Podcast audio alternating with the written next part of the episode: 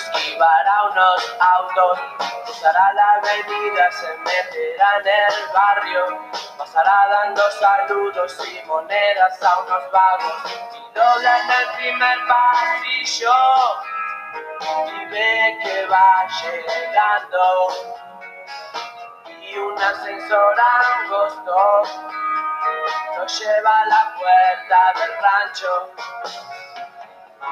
Dice estar muy cansado y encima hoy no pagaron.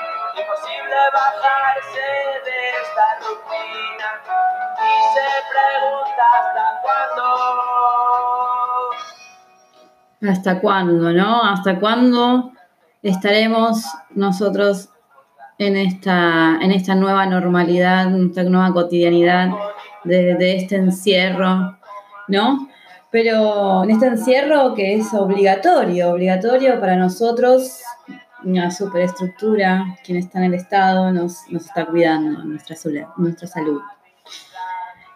Pero bueno, está buena esta canción, quería arrancar esta canción de el día de hoy de Viejas Locas, eh, Homero, Homero cuenta la historia, está bueno el video, eh, cuenta la historia de, un trabajador, de un trabajador que y cómo es su rutina, ¿no? lo traje esta canción por dos cuestiones, porque bueno, estamos en este contexto de encierro y pienso en Piti Álvarez y cómo está eh, en esa, castigado por esta cohesión social este establecimiento que hicimos nosotros como sociedad de, que eh, frente a cometer un delito tenemos que estar encerrados.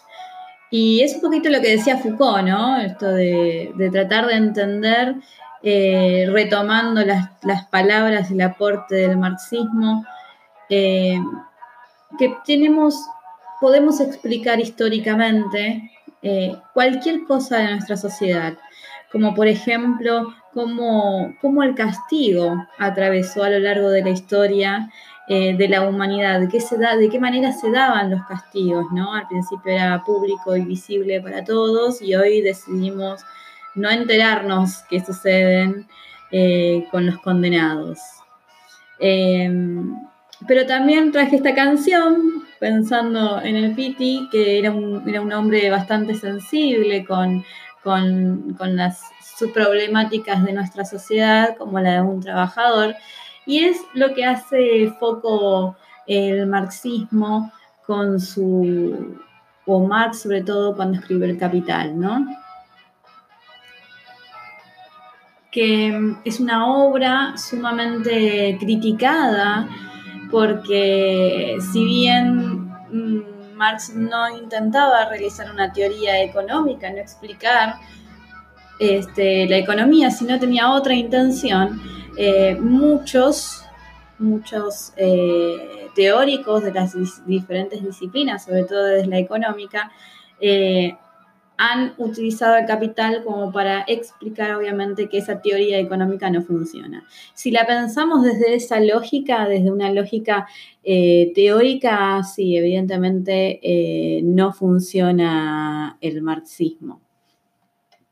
Pero si la tomamos desde otra perspectiva, desde la perspectiva sociológica, es un gran aporte de la obra del capital, así como lo fue el concepto del materialismo histórico, eh, para poder entender y, explicar los procesos eh, de nuestra sociedad histórica, el marxismo con el capital también lo hace.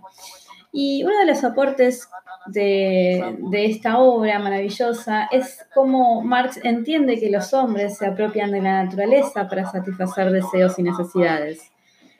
Y por lo tanto, eh, empieza a explicar, por ejemplo, cómo funciona la mercancía, ¿no? Se hace el foco en la mercancía.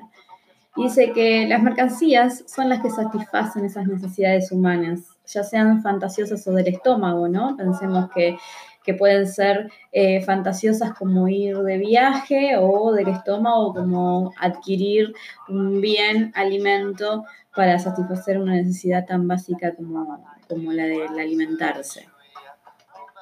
Eh, por lo tanto, empieza a explicar, ya que le interesa lo, lo concreto ¿no? de las sociedades, lo que yo pueda observar de la sociedad, empieza a explicar cómo es la producción de una mercancía, ¿sí? cómo es el acto de producción y del consumo, que obviamente son dos cosas que están separadas y, lo único que las une, digamos, es justamente el intercambio, ¿no? Pero eso no, no nos importa en este momento.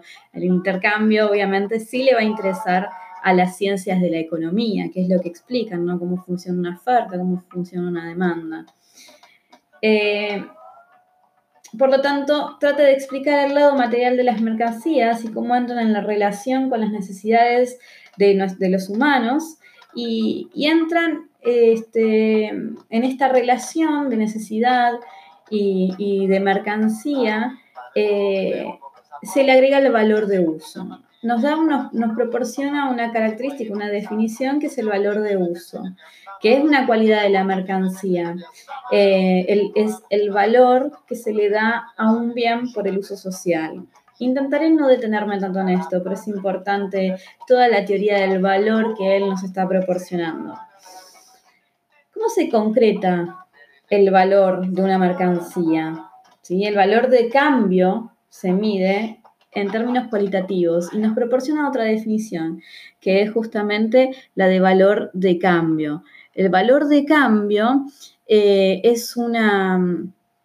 El valor de cambio lo, se mide en términos cualitativos. ¿Qué significa esto? Es que productores usan cierta cantidad de insumos físicos, que está, podemos llamar la fuerza de trabajo, materia prima e instrumentos de producción, que van a determinar, van a fijar el valor de la mercancía. Es decir, con su valor de uso y con su valor de cambio, nosotros podemos darle una definición final a una mercancía.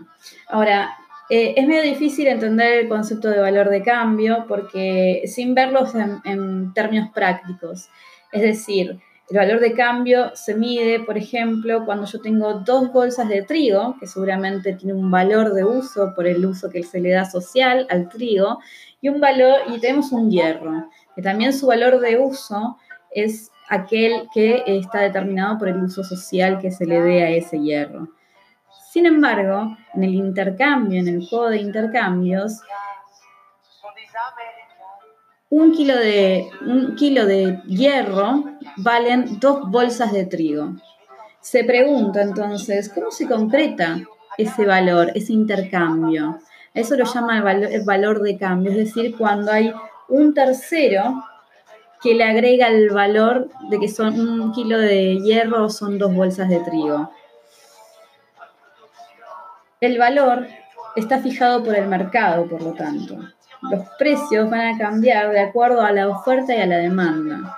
Una demanda que parece que es, que, pareciera que es arbitraria, que funciona por sí sola, pero que sin embargo hay un tercero que le está agregando un valor. Se va a preguntar también el marxismo cómo es que se modifica, cómo es que se modifica este, nuestras necesidades y nuestros deseos.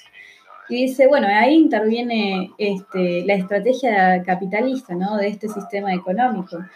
Cuando yo necesito crear cierta cantidad de, tengo cierta cantidad de productos físicos y tengo que satisfacer con estos productos físicos deseos y necesidades de cierta cantidad o de cierto número de gente, cuando yo me quedo con cierto excedente, cierto excedente de, insumo eh, y de productos, lo que se hace, lo que se hace eh, es tratar de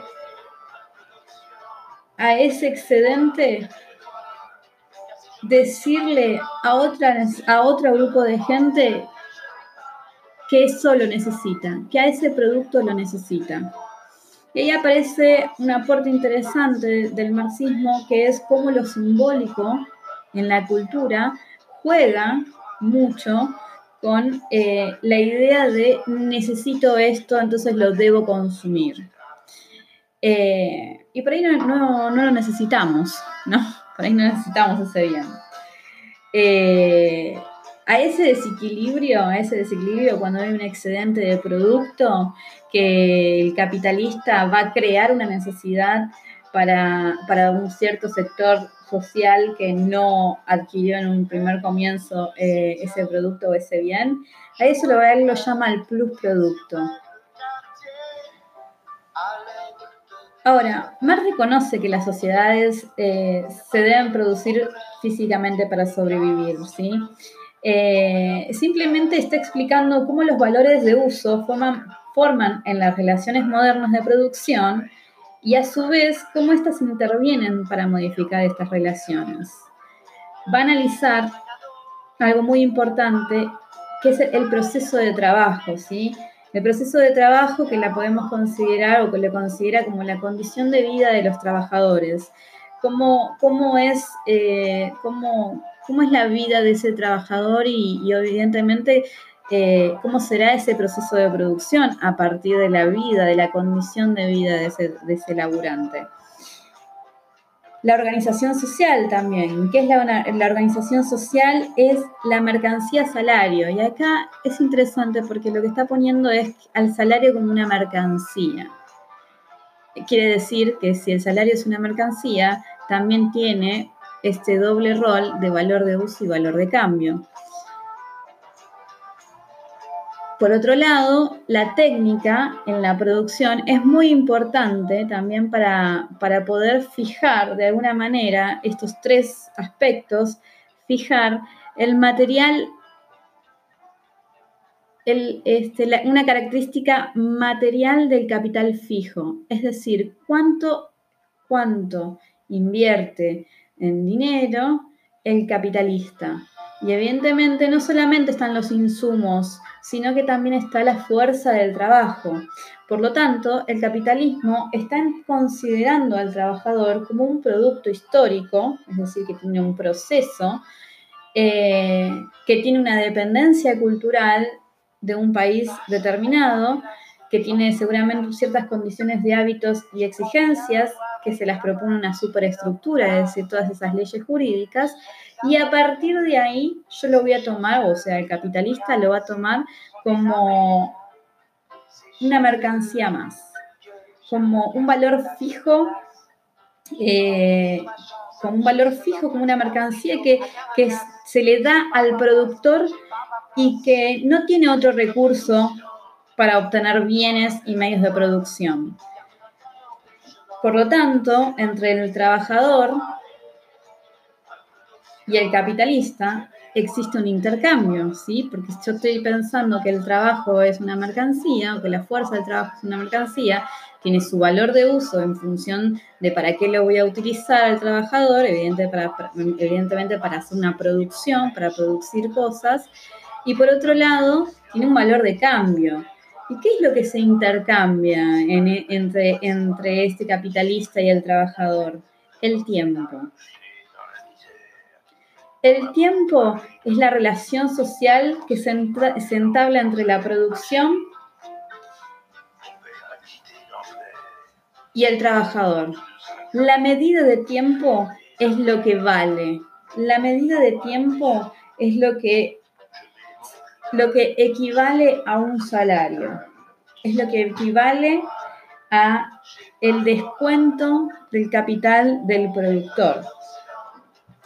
Allí, allí es donde se radica el valor salario.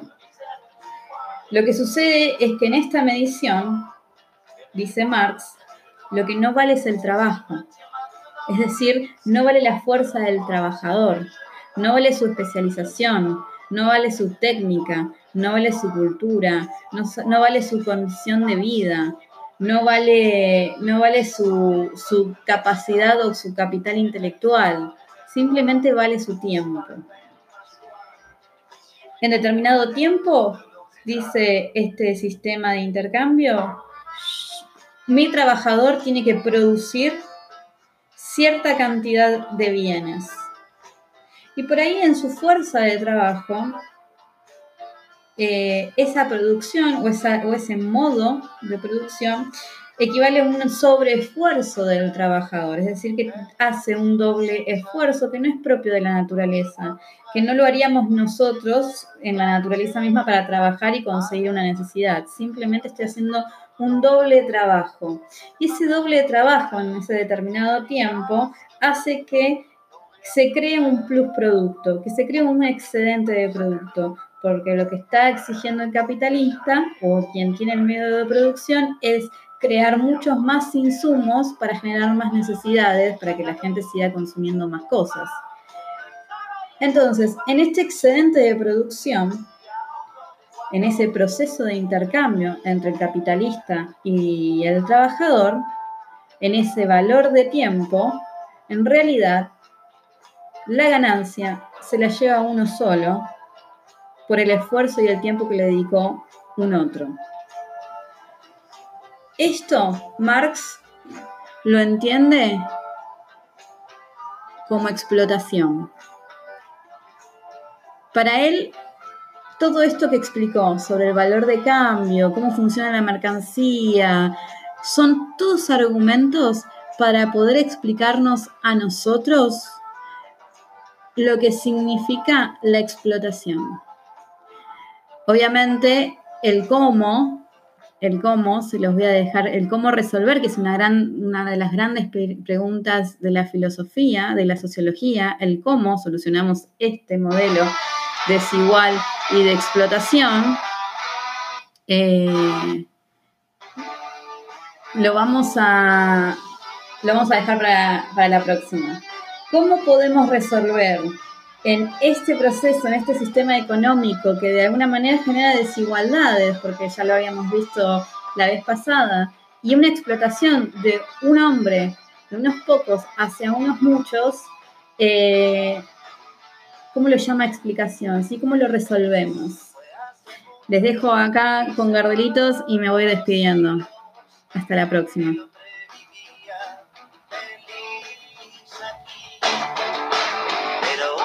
Parte oscura de su mente. Inventó el dinero y la ambición surgió. Y fueron pocos explotando a muchos. Y en esto basaron la civilización. Yo no sabía es que estaban tan locos. Esos gachones, dueños del poder, más poder, el poder. Que para algunos fue tan solo un cuento en la montaña se escuchó una voz. Ven a mi casa, siéntate en mi mesa, toma mi vino, come mi pan y acércate, yo quiero ser tu amigo, quiero que aprendamos a compartir. Fue tanto tiempo de no creer mirar para atrás. Yo no sabía, es que estaban tan locos esos ricachones dueños del poder, más poder.